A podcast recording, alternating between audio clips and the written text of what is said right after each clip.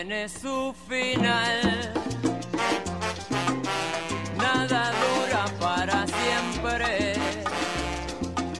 Saludos amigos del Toque Internacional. ¿Qué pasó con el toque? ¿El toque se mueve? ¿El toque se va? Tan solo hace unos días caminábamos juntos en esta linda aventura de compartir historias desde Venezuela.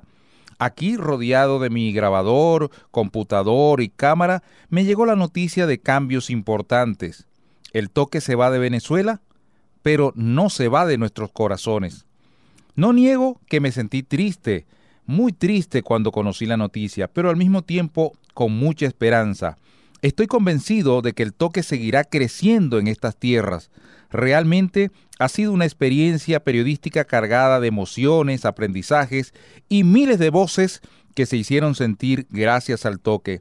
Todavía recuerdo, todavía recuerdo a Josué Moreno, aquel joven de cabello largo, sin peinar, aquel joven rapero de la plaza, le llaman el tigre del rat, el loco de la buceta o el negro loco, ¿lo recuerdan ustedes? Recuerdo a ese rapero que nos hizo deleitar sobre todo con sus mensajes en las bucetas de transporte en Caracas. Vayan escuchando lo que yo le estoy transmitiendo, es mi talento y solamente así lo voy absorbiendo. Esto no es preparado, esto es el estilo improvisado, hermano. No es que cante mucho, es que yo canto demasiado. Ya la gente dice, ay, se me está estallando el coco cuando estoy escuchando la alegría del negro loco.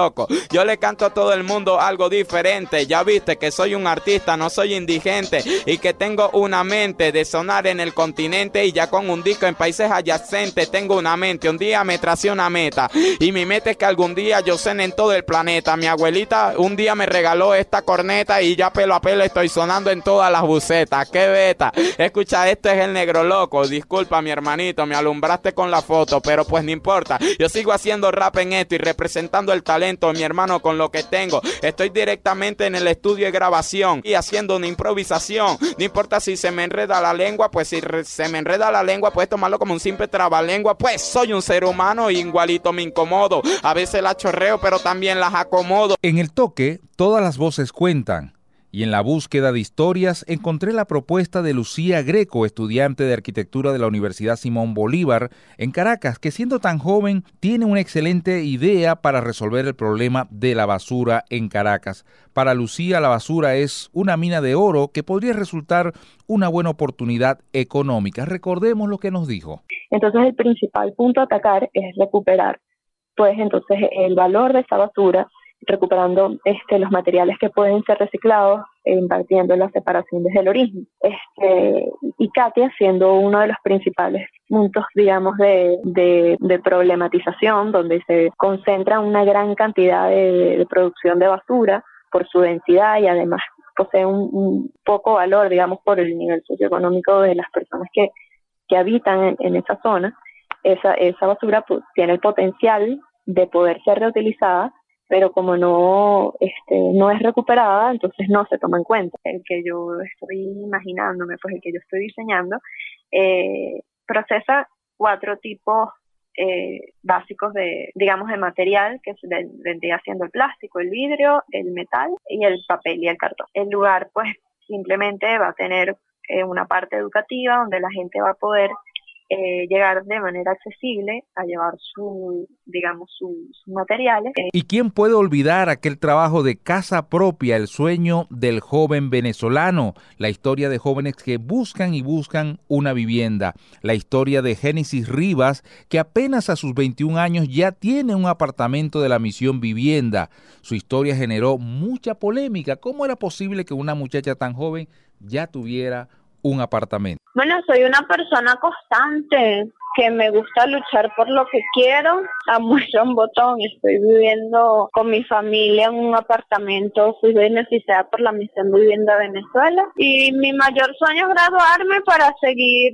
creciendo a nivel laboral. A los 17, a los 17 comencé a pensar, empecé a trabajar en un, en un puestico de CD con ese sueño de tener una casa propia y sacar a mi familia de la anterior casa donde vivíamos. Otra de las historias que más me impactó tuvo que ver con el consumo de droga en los jóvenes. Tratamiento para el consumo, la experiencia de narcóticos anónimos. Allí me impactó en lo personal la historia de Cristal, que es una joven narcótica anónima que en Venezuela lucha por dejar las drogas y está ganando la batalla. Es madre de un niño de cuatro años y llegó a Narcóticos Anónimos porque decidió parar de consumir. ¿Cuándo empiezas a pensar que hay que buscarle solución a esto? Cuando tuve a mi hijo a los 20 años. Eh, desde ahí empecé con la noción de querer parar, pero no podía. Hasta que llegué a un punto donde ya no tenía casa, no tenía hijo, no tenía dónde dormir, no tenía dónde bañarme, no tenía dónde comer.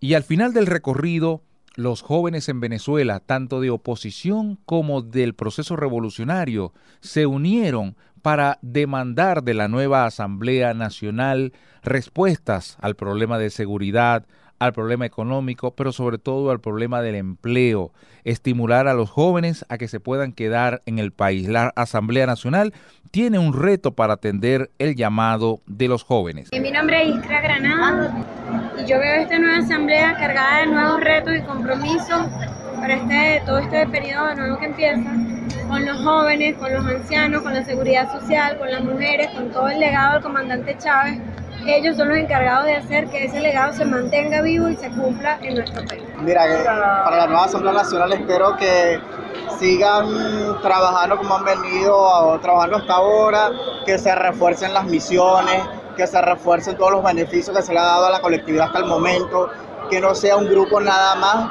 sino que seamos todos los venezolanos que gocemos todos y cada uno de los beneficios que brinda el Estado venezolano a los ciudadanos y ciudadanas que habitamos en el país.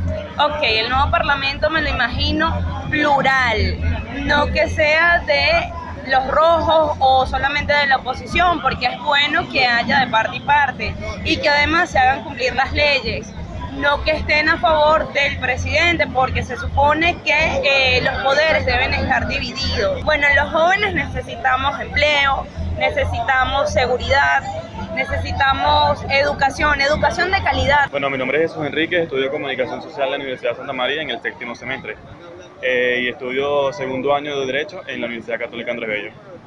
¿Qué, ¿Qué esperas tú como joven y qué esperan los jóvenes de la nueva Asamblea Nacional? Bueno, como joven espero mucho en la Asamblea Nacional que los jóvenes podamos graduarnos en las universidades y conseguir trabajo, un empleo digno para vivir como personas dignas, venezolanos que somos. Eh, yo creo que, la, que irse del país no es la salida, sino quedarse en el país, luchar por el país, tener un empleo, formar tu familia, eh, formar un hogar en tu país. Eh, así que le digo a esos jóvenes que no se vayan, sino que luchen con nosotros en el país. No es una despedida, no es tampoco un hasta luego, es hasta dentro de un ratico. Creemos que el toque sigue en Venezuela.